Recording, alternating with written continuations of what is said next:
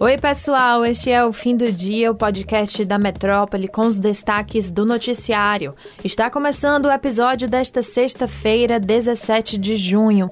Eu sou Luciana Freire e comigo na apresentação, Madson Souza. Oi, Mads. Oi, Lu. Olá, pessoal. A gente fecha a semana do fim do dia com a triste notícia de mais um aumento do preço dos combustíveis. A Petrobras anunciou nesta sexta um novo reajuste nos preços da gasolina e do diesel. Já a partir desse sábado, dia 18, o preço médio de venda de gasolina da Petrobras para as distribuidoras vai passar de R$ 3,86 para R$ 4,06 por litro, o que representa um aumento de mais de 5%. Com essa nova tarifa, o preço para o consumidor deve chegar acima dos R$ 8,00, em média nas bombas de combustível.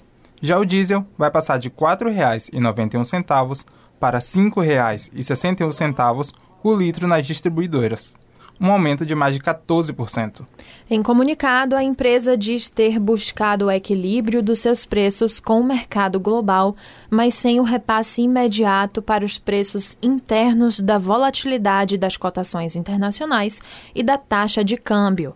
A estatal justificou que o reajuste da gasolina ocorre após 99 dias e do diesel após 39 dias. O aumento já era previsto e, na quinta-feira, o Conselho de Administração da Petrobras se reuniu para analisar um pedido do governo de tentar barrá-lo em vão. Ainda no assunto combustíveis, o presidente da Câmara dos Deputados, Arthur Lira, do PP, cobrou nesta quinta-feira a saída do presidente da Petrobras, José Mauro Ferreira Coelho, e disse ainda que a empresa declarou guerra ao povo brasileiro por conta do aumento no preço dos combustíveis. Ao blog da jornalista Andréa Sadi, da Globo News, Lira disse que José Mauro foi demitido, cobrou sua renúncia e afirmou que vai propor medidas duras incluindo, além de chamar líderes para discutir a política de preços, debater uma eventual taxa de lucros da estatal.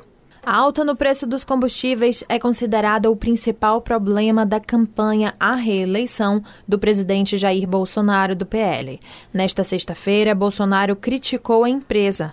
Em uma publicação no Twitter, ele disse que o governo federal, que é acionista da estatal, é contra a elevação do preço. A Petrobras pode mergulhar o Brasil num caos. Fecha aspas, foi o que escreveu o presidente da República.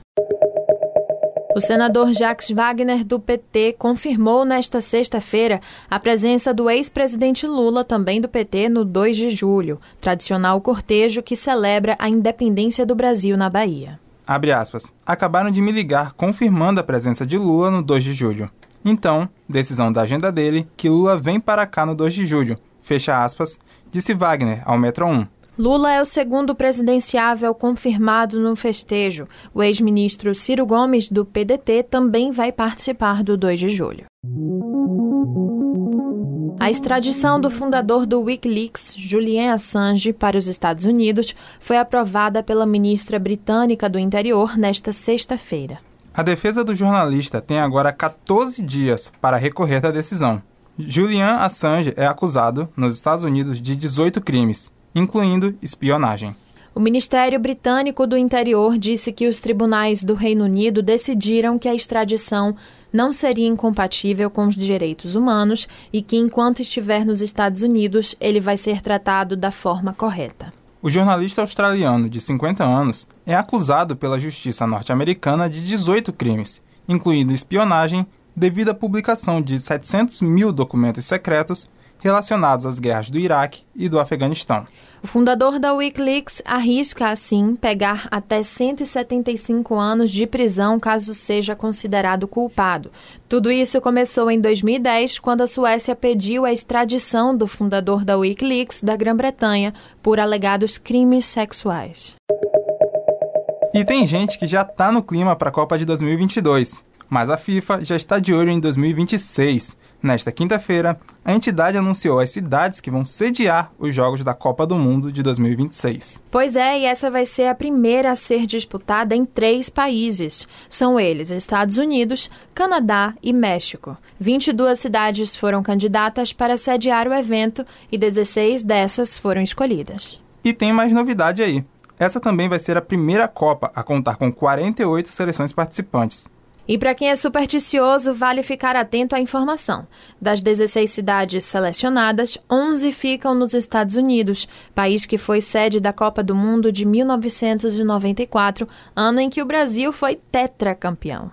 Já o México, anfitrião da Copa de 70 e de 86, conseguiu emplacar três cidades: Cidade do México, Guadalajara e Monterrey. O Canadá conseguiu apenas duas cidades selecionadas, Toronto e Vancouver. Para a Copa de 2030, a disputa pela sede ainda está aberta. Argentina, Chile, Paraguai e Uruguai se candidataram para receber a competição em parceria. Há ainda fortes concorrentes na Europa, como Espanha e Portugal. A Ásia pode ser representada pela China, que só participou do torneio em 2002. A gente segue de olho neste assunto. E é isso, pessoal. O episódio de hoje fica por aqui.